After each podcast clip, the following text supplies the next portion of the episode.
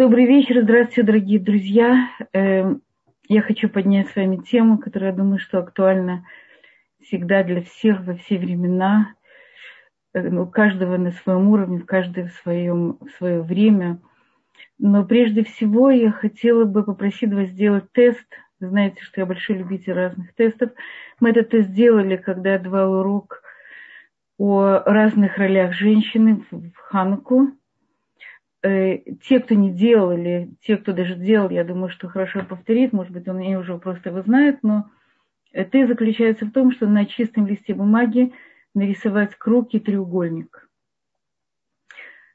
Сделайте этот тест, сделайте как, как, как вам больше нравится, не имеет значения какой величины, не имеет значения какой месте, это все ваш выбор, в этом, собственно, состоит тест.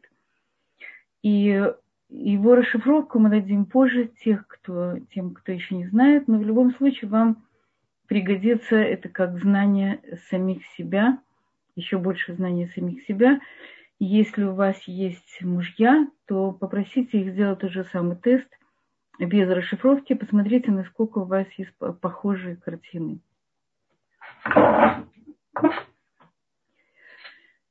Э, тему, которую я хотела поднять сейчас, это тема эмоциональное развитие человека, эмоциональное развитие семьи. Э, начнем с Мидраша. Мидраш говорит, что Всевышний создал э, человека как одно целое. Мужчина и женщина, они были слиты. Захар и Кива, мужская и женская часть, были слиты как единое целое, как одно тело. Они были как сиамские близнецы – они были, были совершенно, могли, э, могли все делать вместе. Они были совершенно таким вот единым, слитным существом. И потом он их, он их разделил. Он разделил отдельно на мужчин и женщин и повернул их друг напротив друга. Для чего нужно было, чтобы это было вначале единое существо, и для чего Всевышний потом их разделил? То есть мы говорим, что в духовных мирах у каждого человека есть его половина, и они слиты в единое целое. Потом Всевышний спускает на землю иногда сначала на кива, женскую, женскую часть, потом мужскую часть, для того, чтобы они нашли здесь друг друга. И то, что они были когда-то в одном теле, что они были слиты, или одна была одна душа, у них есть знание, вот единство – это дает им возможность потом искать свою половинку, ее увидеть, ее понять, ее принять. Э, у них появляется тяга друг к другу, у них появляется желание быть вместе. Это то, то, что дает им возможность пожениться и строить вместе совместную жизнь, потому что есть вот это ощущение, мы уже когда-то были вместе. Это знание, оно где-то глубоко, глубоко заложено в нашей душе, и оно помогает нам в нашей жизни, в общем-то, выбрать того самого единственного человека. Э, для чего Всевышний разделил?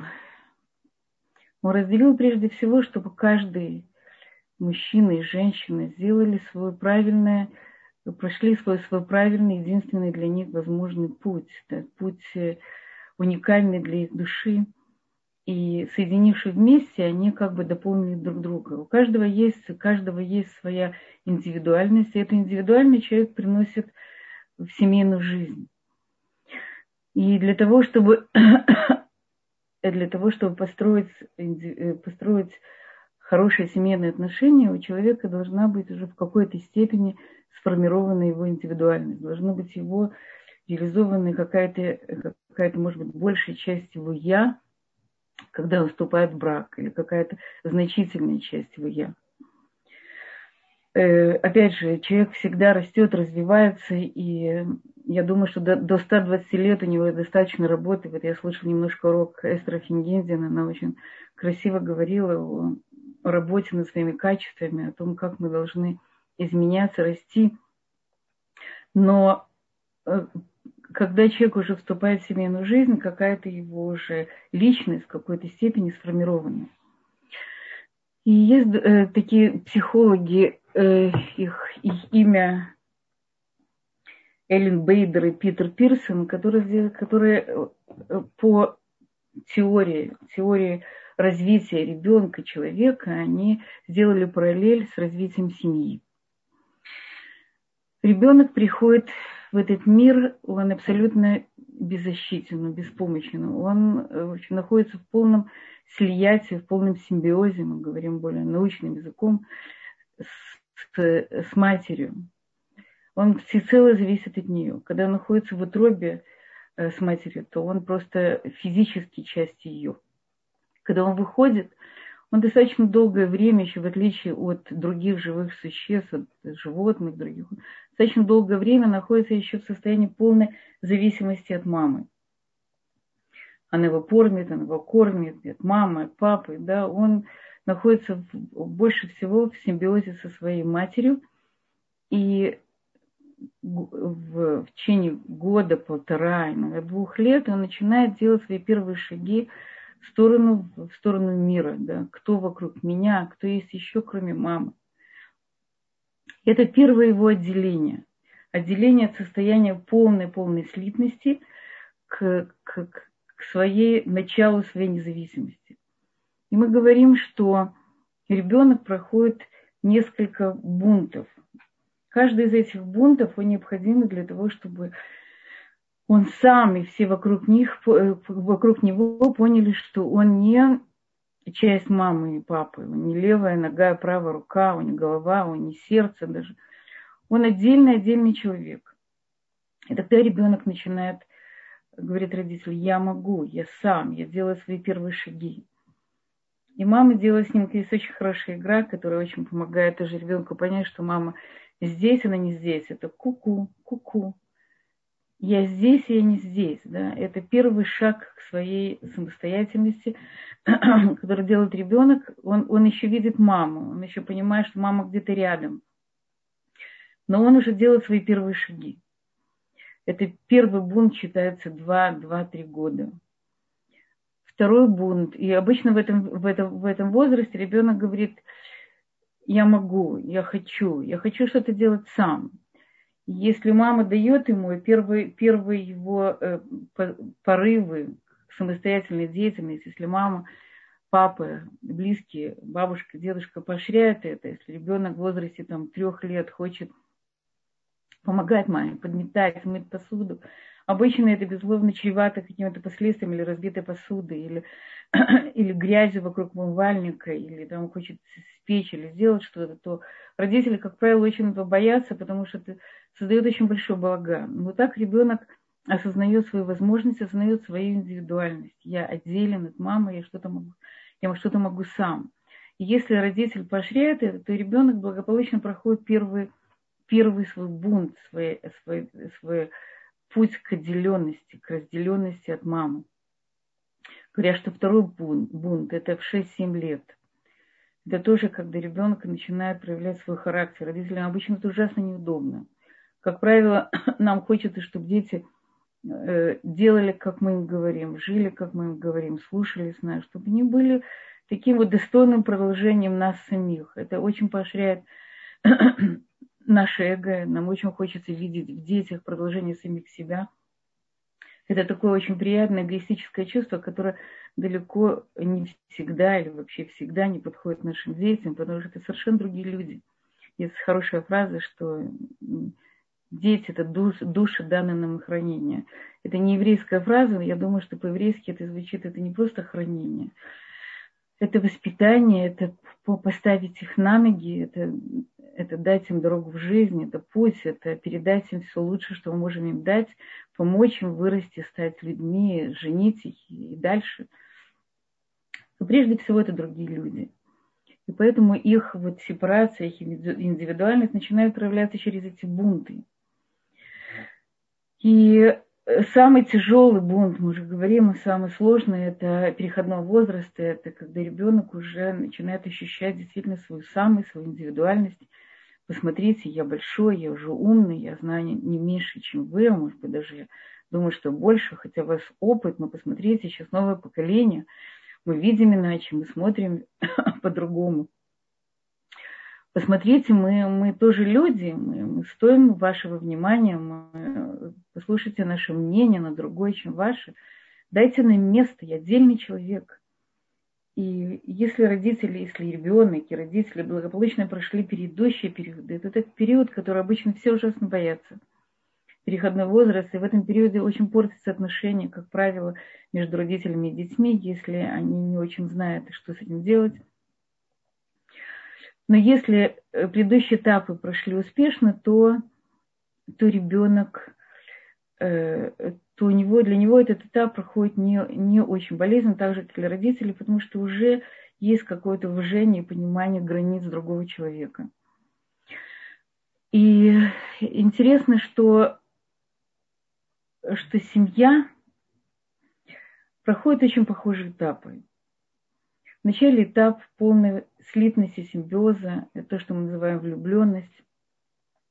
Этот этап очень необходим, он необходим не только потому, что он доставляет огромное удовольствие влюбленным. Да, мы говорим, что когда человек влюбляется, у него вырабатывается гормоны любви, это дофамин, окситоцин, разные химические вещества, которые создают у человека полное ощущение счастья. Да, мне больше ничего не нужно. Я нашла то, что дает мне самую большую радость жизни, самое большое счастье это окрыленность, это духотворенность, это желание все время видеть другого человека рядом. Это вот это вот то самое, я, я нашла его, я нашел его, ее. Мы это единое целое. Это вот это, э, этот период полного слиятия, симбиоза, когда два человека не видят никаких различий.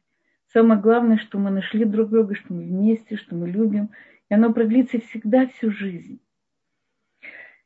И нам бы хотелось думать, что это продлевается всю жизнь. Но, наверное, человеческая природа настроена иначе. И планы тоже Всевышние совершенно другие. И у каждого из нас есть своя природа, своя индивидуальность, своя личность, свои мысли чувства. И мы начинаем двигаться дальше. Значит, период, период этого слитности, или, как говорим, симбиоза, он длится так же, как и у ребенка, длится приблизительно полтора-два года. И чем он э, длится дольше, тем более устойчива пара на, для того, чтобы выдержать следующие этапы своего развития. Мне было очень... Э, к нам в гости пришел один молодой человек и сказал, вы знаете, я женюсь. И мы с моей э, невестой, мы просто как близнецы. Мы похожи во всем друг на друга мы, мы из похожих мест, они приехали из, из Америки, напомню, из Канады, у нас похожая ментальность, мы выглядим очень похожи друг на друга, нам все об этом говорят, мы мыслим одинаково, у нас похожие черты характера, мы просто близнецы. Через э, полгода он появляется со своей уже женой, я посмотрела на нее, говорю, да, ты был прав. Вы действительно очень похожи друг на друга. Он посмотрел на меня и сказал, нет, вы ошибаетесь, мы совсем разные. И это не потому, что он разочаровался. Да. Может быть, там был какой-то момент разочарования, что она не абсолютно он. Но это было какое-то ощущение, что действительно у нас есть много общего, но мы, мы разные, мы не близнецы. И это очень важный момент понять, что даже если ты находишь близкого человека, даже если вы родные души, даже если вы те самые половинки того единого целого, которые, э, которые э, были на небесах и спустились на, на эту землю для того, чтобы найти друг друга, вы все равно разные люди. У вас могут быть разные мнения, разные взгляды на жизнь. Вам, наверное, известна фраза проснулась и видела с собой рядом чужого человека. Эта фраза, когда люди уже начинают выходить из периода этого симбиоза и слитности, и вдруг видишь, что рядом с ним, с, ней, с, ним, друг, э, с ней, с ним совершенно другой человек. От этого не очень пугается, потому что я думала, что он один, оказалось, что он другой. Есть такая фраза Барух Шолома – который говорит, что у женщины, когда она выходит замуж, есть аллахическая проблема. Э, она выходит замуж за двух мужей. Один муж – это ее воображение, а второй муж – это реальный. Это то, что часто происходит, что мы э, представляем, что другой человек, он должен быть нашим отражением. Он должен абсолютно жить, действовать и понимать, и видеть вещи в этом мире так же, как и мы. Но, как правило, Слава Богу, это не происходит, потому что у каждого из нас есть то, что мы можем дать другому, можем обогатить другого, У каждого из нас есть наша уникальность. Мы на протяжении всех уроков говорили об этой уникальности, о том, как нужно соединиться с ней, как нужно ее развивать. Опять же, не для самого себя, а для того, чтобы дать другому, для, дать миру, дать людям окружающим, обогатить мир вот своей уникальной личностью. И дальше семья переходит так же, как и маленький ребенок, он переходит, переходит на другой этап. Этап сепарации, индивидуальности. Я э, у ребенка, ребенка, э, если он правильно прошел период э, этого симбиоза, если с мамой, у него действительно были очень теплые, близкие отношения. Мама его обнимала, еще лучше, если она его, если она его кормила, кормила как бы грудным молоком, чтобы у них, у них, она разговаривала с ним. Ребенок на каком-то подсознательном уровне, он даже на сознательном, слышит, он чувствует свою мать. Если у них появился был этот хороший человеческий душевный контакт, то ребенок потом благополучно делает следующую, следующую, переход на следующую стадию развития. Он знает, что мама, если она даже не физически с ним, то эта связь с ней у него внутри. Он не боится ее потерять. Он ее не видит, но он знает, что она с ним. Точно так же происходит и с парой. Если это первичный период, это базовый период, он построил правильно, и пара прошла этот период достойным образом. Мы говорим, что с точки зрения Торы первый год семейной жизни он самый важный. Он строит фундамент всей семьи. Это тот самый, он строит тот самый симбиоз, тот самую слитность, которые необходимы для того, чтобы вот здание семьи стояло прочно. Что такое, что такое э, хороший или правильный симбиоз? Это прежде всего э, правильная коммуникация, умение услышать другого, выразить себя, понимать потребности другого. В тот момент, когда я э, начинаю, мы говорили когда-то, что в этом есть показатель зрелости человека – тот момент, когда я узнаю больше другого, и э, я понимаю его, его разность, я понимаю его схожесть со мной, у нас происходит такая очень э, хорошая интимность. Интимность это не только интимные отношения, интимность это, это умение э, говорить, говорить обо всем, выражать свои чувства, выражать свои мысли открыто, не боясь, что, э, что твоему э, собственному достоинству или тебе самому грозит какая-то угроза. Быть открытым, да, насколько возможно быть открытым другим человеком, это на это уходит, как правило, год, первый год, в всяком случае. Это как можно больше времени друг с другом. Для учеников фиши говорят, что это не больше, чем два седра. Вечером обязательно быть женой. 2-3 часа в день, не знаю, ну, минимум 2 часа это быть вместе. Шабаты, не все шабаты в гостях, больше шаббат вместе. То строить, строить вот то, то самое, ту самую фундамент, ту самую базу, эту слитность, которая даст силы и возможность потом перейти к другим уровням. И если действительно это построено на хорошей основе, то мы говорим это романтический период, когда пара была максимально друг с другом вместе, когда они хорошо узнали друг друга. Есть такое понятие, называется, что строится карта любви. Карта любви – это не только, как я тебя люблю или как он меня любит. Это что он любит, что я не люблю, что подходит ему, как он, э, что он, что он бы не хотел, чтобы он да хотел, что его радует, что его печалит – то есть понимать, на какие, на какие мозоли не ступать, на какие, о какие камни не спотыкаться. Есть такая хорошая фраза, что люди э, падают, не спотыкаясь о горы, а спотыкаясь о кочки. То есть, как правило, мы спотыкаемся о кочки, какие-то мелкие-мелкие вещи, которые связаны с ментальностью того человека, с которым я живу, с его привычками, с его взглядом на мир, с его, как мы сказали, его уникальными качествами. И поэтому вот этот первый период, период слитности, он необходим для того, чтобы узнать это.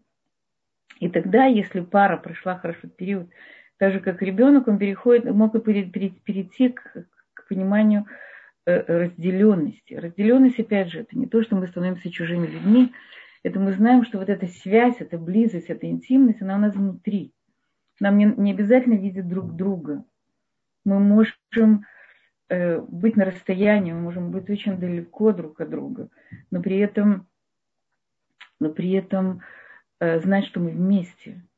Можем думать друг о друге. Да? Нам не обязательно, ну, чтобы физически человек был рядом. Мы знаем, что мы рядом, даже если территориально находится в другом городе или, или даже в другой стране. Э, у меня есть одна знакомая, которая вышла замуж и очень переживала, чтобы с, с ее мужем что-то не случилось. Она очень такая тревожная личность, и для нее это было, она все время проверяла, где он.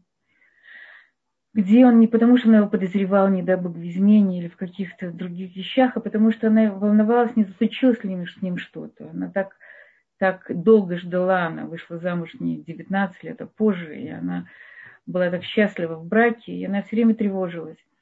И он ей сделал такую возможность, в, такая аппликация в телефоне, чтобы она видела каждый момент, где он находится. И это ее успокаивало. Она видела, что с ним все в порядке, находится в каком-то месте, с ним все хорошо. И после двух лет семейной жизни, у нее эта карта есть, но она не смотрит, потому что, ну, как бы ей, она уже меньше тревожится. Она уже знает, что это, э, он, он есть, если не дай бог что-то будет, он ей сообщит, он скажет. Она уже как-то понимает, что, что их отношения, в их отношениях есть больше какая-то уверенность, уверенность и в самой связи, и уверенность друг в друге. И для нее это уже не так важно. Да? То есть нам часто хочется физически рядом человека, потому что не всегда ощущаем, что у нас есть реальная связь. И это, как правило, происходит из-за того, что не был правильно построен вот этот период. Значит, период, когда человек переходит, семья, человек переходит к, к так называемой разделенности или дифференциации, но период бывает часто очень болезненный. Болезненный, потому что нам кажется, что, что близкий нам человек вдруг становится совершенно далеким и что он охладел к нам, и что он, может быть, делал какой-то шаг в сторону, может быть, он уже не любит, он разлюбил меня. Так же, как и в каком-то плане период переходного возраста. В переходном возрасте э, ребенок отделяется от своих родителей. Родители ощущают, что как будто бы он так много в него вложил, но он сейчас ему как будто бы не нужен он не всегда понимает, что ребенок сейчас вошел в такой период своей жизни, когда ему нужна, нужно общество или друзья его возраста намного больше, чем сама семья. Он перешел на другой этап своего развития. И если родители это не очень понимают, он начинает ревновать его к друзьям. Или наоборот, если он, у него не построены какие-то близкие отношения к родителям, с родителями, то он начинает ощущать, что то они теряют ребенка, да, они начинают его удерживать. Тогда это тормозит развитие э, ребенка, и он начинает воевать с родителями. Да? Вы не навязываете себя, навязываете свое мнение, хочу самостоятельную жизнь. У нас э, есть, есть наш э, близкий друг, который э, водитель машины, и как-то его, его остановил полицейский араб. И полицейский раб хотел что-то спросить, но он так э, что-то, или он не таким тоном спросил, или то, что он не хотел говорить, и он на него так разозлился, что он начал драться. И это такая безумная история, потому что драться с полицейским еще рабом, это, безусловно, какой-то потерять совершенно голову. Его посадили на какое-то несколько дней в тюрьму, и открыли на него дело. И, в общем, это был большой такой шум. Я его как-то спросила, я говорю, вот тебе 45 лет – и ты повел себя как, как подросток. Скажи мне, а как, как, как, как проходил твой э, переходной возраст? Какая была у тебя мама? Как ты с ней жил? Он говорит, знаешь, я был очень-очень тихим, спокойным ребенком. У меня была сильная, доминантная мама, которая не давала мне быть хулиганом. И тогда я вздохнула и сказала, ну теперь все понятно. То есть он э, как бы не прошел правильный период своей жизни, он не прошел вот этот период взросления, становления себя как личности, этот самый переходной возраст, после которого идет уже такое вот настоящее взросление и физиологическое, и эмоциональное, и духовное в каком-то плане. И поэтому он остался где-то внутри эмоционально подростком и ввязался в драку с полицейским, который ему очень дорого обошлась потом и деньгами, и, и неприятностями. Э, и мы часто видим или внутри себя, или в окружающих нас людей какие-то проявления подростка даже в взрослых людях. Если это иногда, периодически, это нормальная вещь, потому что внутри нас сидят все эти этапы.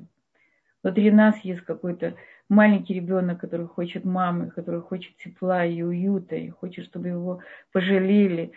Внутри нас есть ребенок, который, который хочет, чтобы ему дали то, что ему не хватает, без того, чтобы он просил. Внутри нас есть подросток, который хочет, чтобы слушали его и, и принимали его мнение, даже если это мнение противоречит общепринятым мнениям. Да, он хочет показать, что он есть.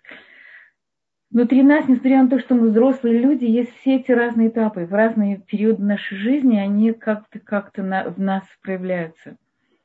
Но иногда мы застреваем в каком-то периоде. И тогда, если мы в этом периоде застряли, то это отразится на наш, нашу семейную жизнь тоже. И тогда мы будем относиться к, нашей, к нашему мужу или к жене на уровне подростка, и на, на уровне младенца, и на уровне ребенка, не на уровне зрелого взрослого человека. И вот, э, вот этот период из, из слитности, симбиоза, период дифференциации, он бывает очень часто болезненный. Именно в силу того, что мы не всегда правильно проходим наши периоды развития. Что происходит? Значит, происходит, когда э, э, желание перейти на другую, другую стадию развития, она сопровождается часто борьбой сил. Что такое борьба сил? Это когда я хочу доказать, ну, как мы говорили, возраст подростка, я хочу доказать, что я есть. И мое мнение, и все, что я думаю, и все, что я переживаю, оно единственно возможное. Или ты со мной, или ты против меня. То есть вы встречались, наверное, такими людьми, которые не допускают третьего мнения – да, есть, или ты мой враг, друг, или ты мой враг. Мы, к сожалению, воспитывались в таком тоталитарном обществе, где было только черно-белое. И я думаю, что многие выходцы из бывшего Советского Союза есть немножко ментальность вот такая вот черно-белая. Не, не всегда приятие других цветов, других взглядов. Но прошло уже много лет, я думаю, что мы научились быть более гибкими, видеть разные мнения, разные людей, разные взгляды на жизни. Но я думаю, что нам всегда нужно этому все больше и больше учиться, потому что природа человека, она как бы э, хочет сохраниться. У нас есть, с одной стороны, очень сильное желание двигаться вперед, с другой стороны, сильное желание сохранять то, что у нас уже есть. Так устроена природа человека. Поэтому мы входим, мы входим, и мы не обязательно входим, мы можем войти в так называемую борьбу сил как я хочу вам показать э, упражнение, которое помогает выйти, если у вас было это. Это борьба сил, это может быть родители с детьми, это может быть муж с женой, это может быть даже э, человек с самим собой, когда он не согласен с тем, что он был вчера, чем он сегодня, какие-то внутренние конфликты, внешние конфликты. Э, я не знаю, я, я надеюсь, что я смогу вам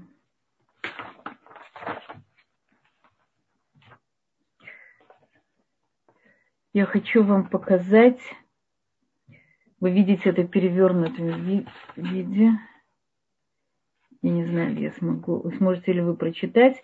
Во всяком случае, вы видите, сейчас я попытаюсь. Нет, это не, не получается. Наверное, я плохо разбираюсь в... Вот так, вот так правильный вид. Вы читаете правильно? Нет. Да, да, сейчас на хорошо. А вы видите, что написано? Немножко смутно, но видно. Э, значит, здесь нарисованы три, три круга. Один круг – это я, второй круг – это мы, и третий круг – это, это, это ты. Значит, один круг, видите, это как олимпийские кольца.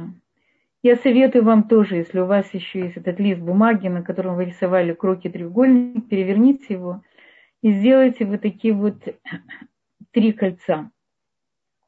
Даже если вам это сейчас не нужно, я думаю, что это будет, в общем-то, полезно вам знать, потому что это очень интересная схема. Эта схема, э, эта схема взята из Садны Пейрс.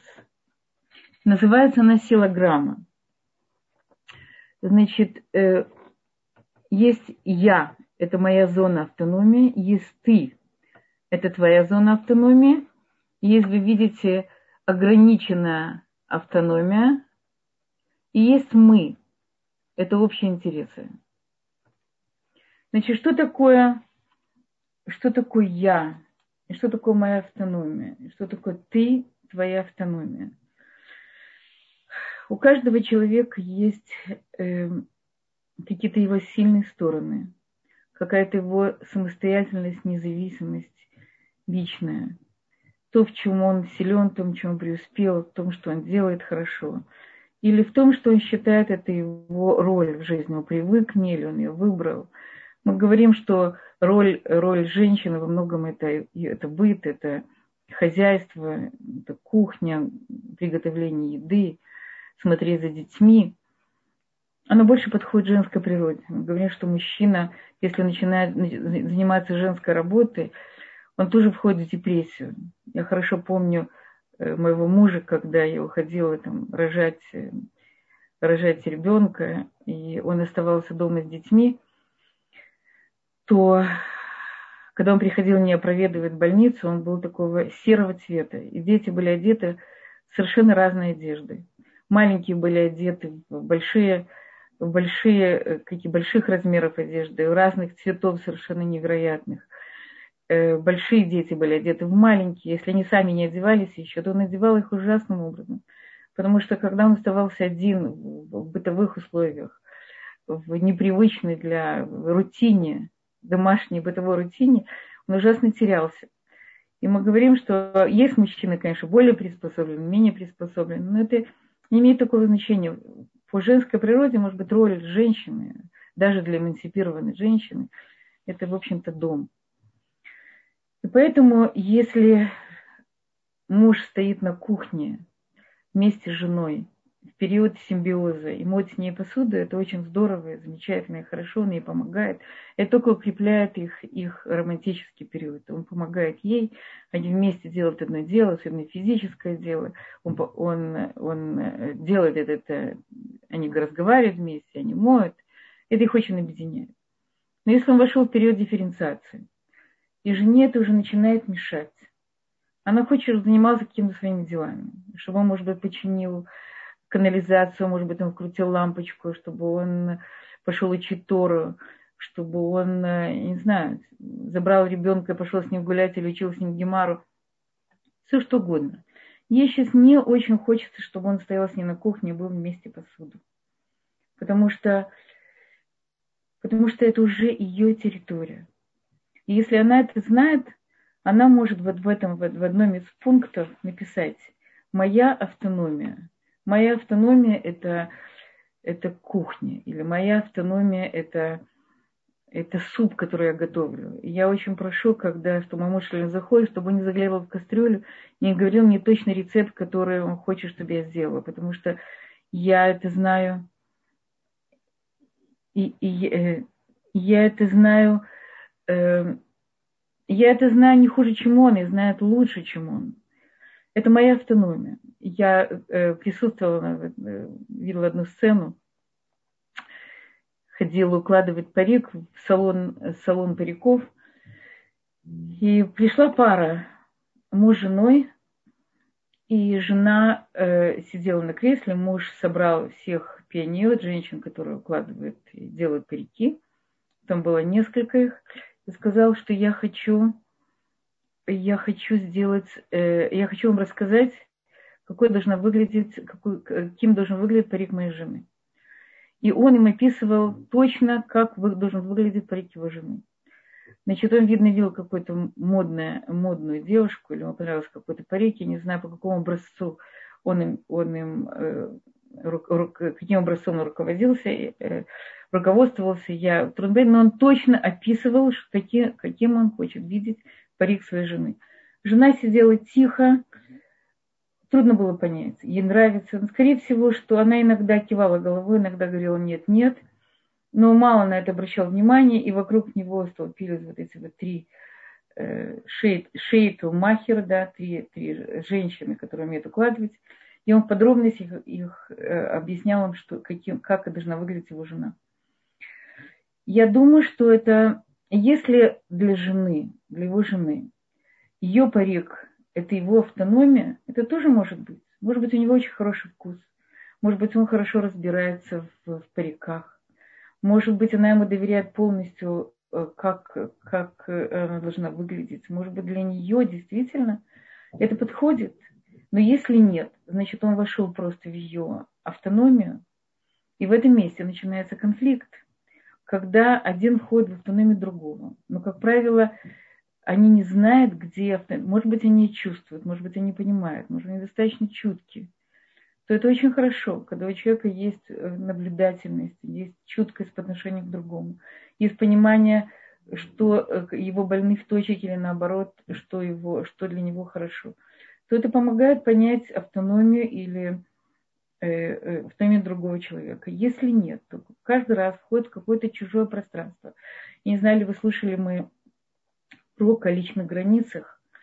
Мы говорили об этом, что у каждого человека есть его личные границы. И человеку очень важно определить для себя, где мои личные границы. Если когда-то в период симбиоза мне подходило, что мы делали все вместе, ходили вместе в магазины, вместе в, покупали, вместе решали, то сейчас для меня это лишнее. Я знаю, что, э, что для меня это моя автономия, что мне это подходит, это мой парик, это моя одежда. Я спрошу своего мужа, или ему это нравится. Это, это вот ограниченная автономия, вот это вот, вот это вот ограниченное. Я знаю, что ему может не понравиться мой парик, или ему может понравиться моя одежда. Я у него спрошу, нравится ему или нет. Мы видим очень много пар, которые приходят, приходят выбирать вместе одежду жены, как правило, жены или мужа. Э, есть, есть такие пары, когда жена приходит и выбирает, и, и спрашивает у мужа из трех или пяти вещей, какая больше нравится. Но конечный выбор, он, как правило, за ней, если это ее автономия. То есть она решает, что ей носить она, она, он ей говорит, ему нравится или не нравится, но конечный выбор ее. То есть, если это ее автономия, если это автономия ее мужа, ее вещи, автономия мужа, так же, как и парик этой женщины, может быть, была автономия ее мужа, то это, это нормально. Есть разные пары, есть разные семьи, есть разные границы людей. Да? Кому-то нужно больше жизненного пространства, или больше space, да? больше мирха, больше кому-то нужно меньше и он с радостью пускает в свое пространство другого. Но у него все равно есть его личные границы, он должен об этом знать. И очень важно, что вы знали границы другого человека, вашего мужа или вашего ребенка. Да, куда он не хочет, например, подростки очень не любят, когда родители вмешиваются в их отношения с друзьями.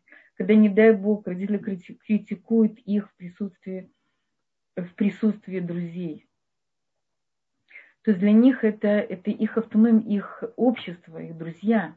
Им очень важно, чтобы там не было их родителей, иногда стесняются своих родителей.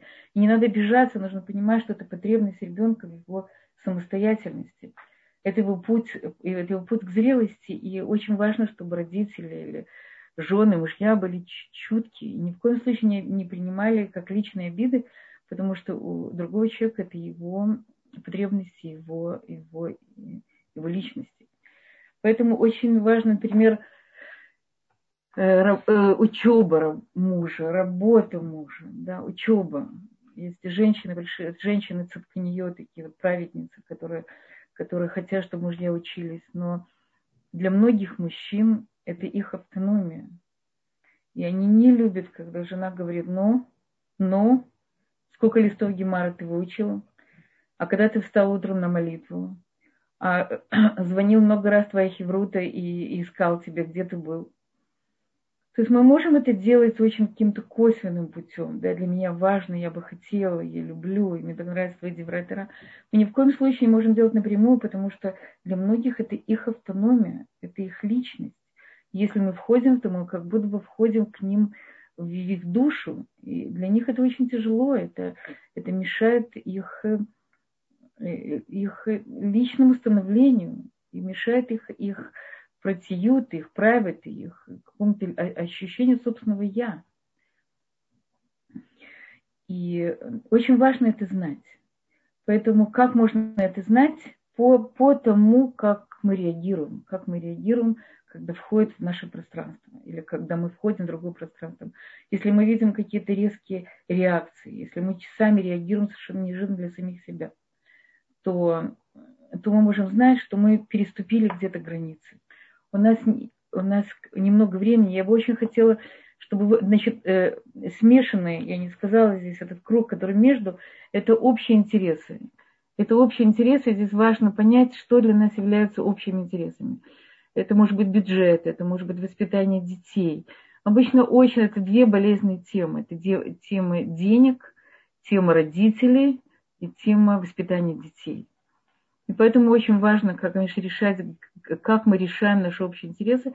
Как правило, это идет на уровне компромисса. Если вы будете дальнейшем, участвовать в дальнейшем наших уроках, то у нас будет тема компромиссов, решения конфликтов. Но именно здесь мы должны научиться уступать друг другу, понимать друг друга. Вообще во всех этих, во всей этой схеме это прежде всего умение быть чутким к другому, понимать свои потребности, понимать его потребности – понимать, где я могу уступить, где я не могу уступить, где для меня это очень важно, где моя автономия. Есть многие люди, которые вообще не понимают слово автономия. Не дай бог, многие мужчины, которые не понимают, что такое автономия женщины. Это то, что мы говорим, это младенец, который застрял на уровне, что то, что я хочу, то и делаю, все должны мне слушаться и подчиняться. Это уровень тирании. И поэтому мы, конечно, этого не хотим. И я советую вам э, в своей жизни воспользоваться этой схемой. Эта схема очень конструктивная, она очень полезная. Э, я сейчас бы хотела, чтобы вы посмотрели на свои рисунки э, круг и треугольник. Если круг и треугольник отдельно друг от друга, значит, вы находитесь, не знаю, или вы человек дифференцированный, вы находитесь на какой-то или стадии дифференциации, разделенности. Значит, вам важен ваш индивидуализм, вам важен ваше личное пространство. Если на большом расстоянии, значит, вам важно много жизненного пространства. Если вы находитесь один в другом, треугольник, значит, треугольник – это мужчина, круг – это женщина. Если вы находитесь внутри друг друга, значит, вы, э, если треугольник внутри круга, значит, э, женщина, которая ставит границы мужчине, если наоборот, это мужчина, который ставит границы женщины. Это симбиотические периоды, люди иногда живут в них. Иногда я обратила внимание, что девушки, женщины, у которых не было, э, опять же, мы эти схемы копируем, как правило, из э, модели семьи, в которой мы выросли. Мы их потом трансформируем немножко, но во многом мы повторяем, повторяем то, что мы видели в своей семье. Мы, если мы работаем специально над этим, мы можем это изменить. Но сделайте себе такой тест и посмотрите, где вы находитесь. Может быть, вы по жизни очень симбиотичный человек и вы ищете от других очень близких прочных отношений для того, чтобы, чтобы быть вместе. И для вас это ощущение, что вас любят, понимают, и ощущение близости, интимности. Э, может быть, вы находитесь в симбиотическом периоде со своими детьми или со своими близкими. А может быть, вы где-то застряли в этом периоде, пришло время, когда вам нужно уже поставить этот круг и треугольник рядом друг с другом на разных расстояниях, у кого-то больше, у кого-то меньше – и понимать, что даже когда мы отдельные, когда мы дифференцированы, мы все, все равно одна семья, мы любим друг друга. И самое интересное, что когда пара или когда взрослый человек проходит правильно все периоды, то мы говорим, что пара, если проходит правильные периоды симбиоза, а потом дифференциации, то на другом уровне, когда, когда дети подрастают и уходят из дома, женятся, то они переходят на третий период, который считается самым-самым счастливым периодом – в жизни семейной пары, это время, когда у них уже происходит симбиоз на совершенно другом уровне, на уровне двух индивидуальностей, на, на, э, на уровне двух построивших себя людей, взрослых, которые, которые, которые приобрели настоящую глубокую интимность друг с другом, уровень доверия, максимального доверия друг к другу. Это самый счастливый жизнь, э, период жизни пары. Если, не дай Бог, пара это не построила, то это период самый тяжелый, где больше всего разводов. Но я вам желаю, чтобы в вашей жизни было много-много э, интимности, близости, э, теплых, хороших отношений с вашими мужьями, э, мужей женами, детей с родителями.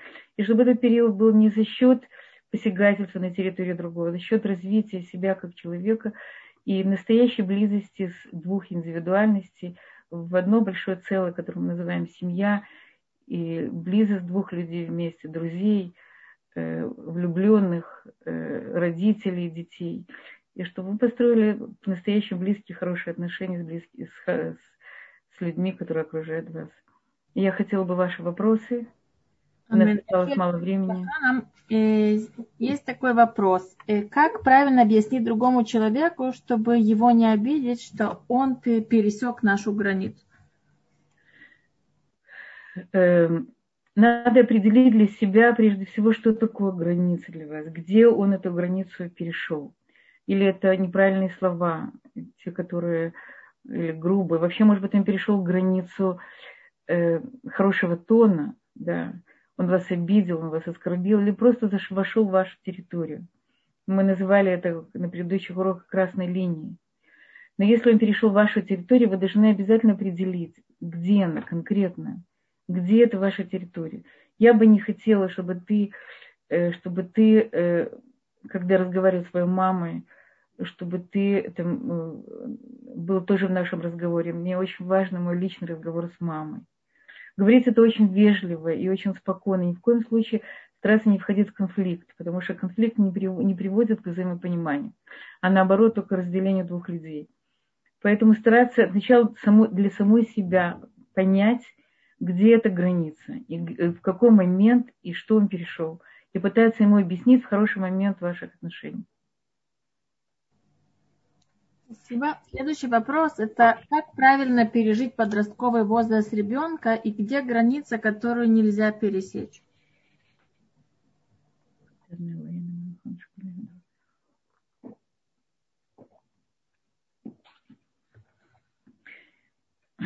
переходной возраст ребенка действительно сложный период, особенно в жизни родителей. Прежде всего дать ему уважение ребенку, то есть признать его право на, на, на самостоятельность, на какие-то, если его поведение выходит из рамок, нормы, обратиться за помощью. Это время обращаться к специальным психологам, людям, которые занимаются подростковым возрастом, помочь ему пройти этот период понять, что он находится в тяжелой жизненной ситуации, помочь ему вырасти, пройти этот... Это мы говорим, что э, анорексия, булимия, очень многие нарушения питания, они больше, чаще всего возникают в переходном возрасте, потому что ребенок находится в конфликте с самим собой. Если конфликт, этот конфликт он переносит на окружение, то это лучше, чем он в конфликте с самим собой. Вы можете себя успокаивать, что лучше, чтобы он конфликтовал с вами, чем с самим собой, потому что самим собой, не дай бог, нарушение психики. И иногда это приходится обращаться за помощью. Пожалуйста. Здесь поступил вопрос в чат, который звучит так. И женщина, которая пишет, что она из семьи, где отношения были между родителями не самые лучшие, ее муж, он горячий, и она хочет давать больше тепла. Как научиться давать это тепло? Она себя сравнивает со снежной королевой. Смотрите, есть люди, мы говорили об этом, у которых есть, э, э, у них есть этот хасимарик шит, эмоциональная, эмоциональная стена. Им очень тяжело проявлять свои чувства. Э, и, может быть, нужна какая-то психологическая помощь, потому что, может быть, вам кажется, что вы холодны по сравнению с ним. Может быть, вы менее эмоциональный человек. Может быть, действительно у вас есть вот этот хасима, когда вы, ваши эмоции, они закрыты, перекрыты, потому что вы не могли себе позволить чувствовать то, что вы хотели чувствовать в детстве. Вы, вы не чувствовали себя в безопасности. А может быть, он просто, ваш муж очень горячий, очень темпераментный, хочет от вас того, что вы не можете дать. Есть люди разные по темпераменту. Поэтому очень правильно, э, хорошо бы узнать саму себя.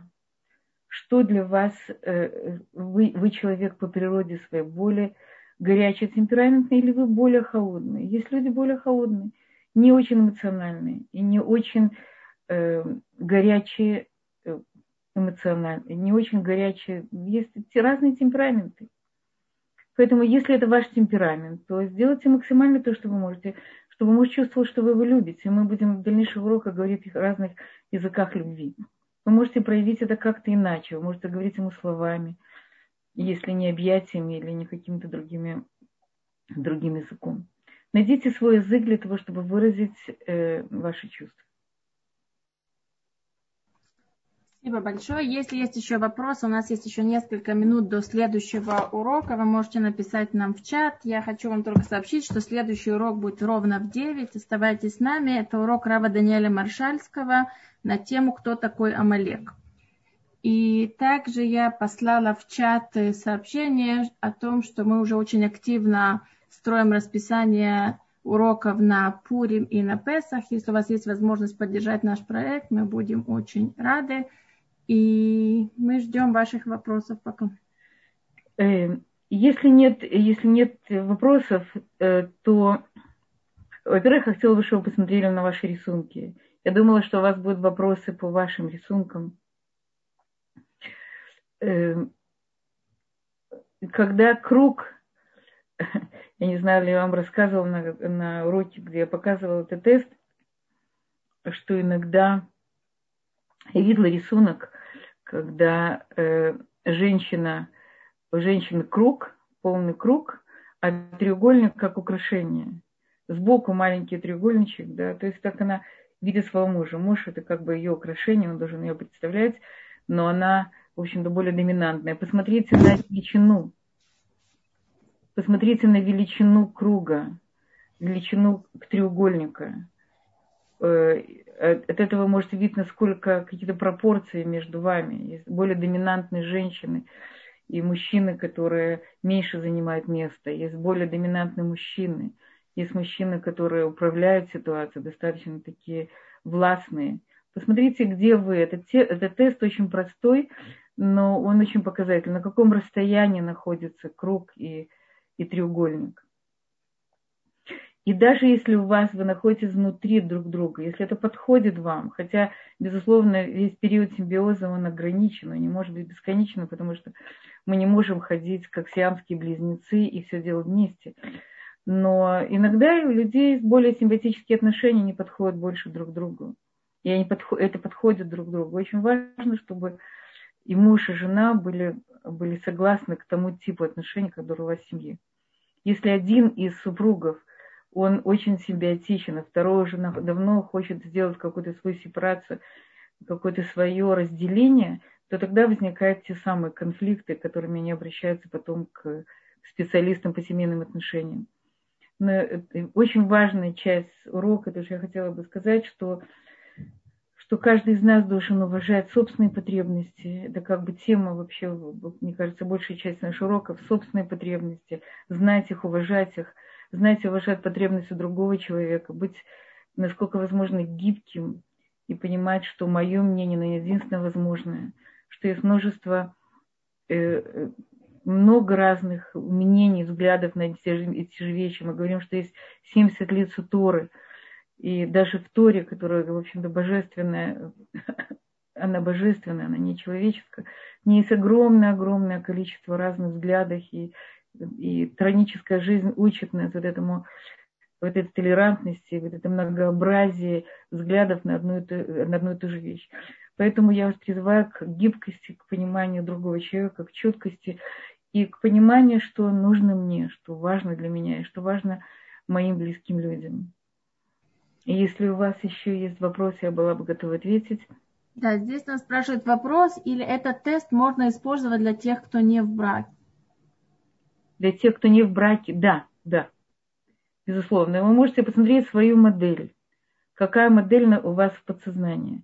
Как правило, это модель или то, что я вам сказала, у вас не было никакой, нет никакой модели, и тогда у нас воображаемая. И она часто, чаще всего симбиотическая, да, один внутри другого.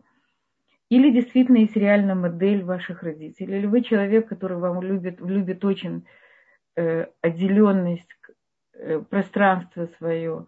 И тогда вам нужно искать такого же человека. Мы говорили уже о что есть люди, которые от природы, им нужно больше жизненного пространства, есть люди, которым нужно по природе э, более слитные отношения с людьми, которые их окружают. Это и природно, и, и, э, и то, что мы получили как воспитание нашей жизни или как образ семьи. То есть, безусловно, мы, мы созданы как бы из, из того, что дал нам Всевышний, из того, что мы получили уже от людей.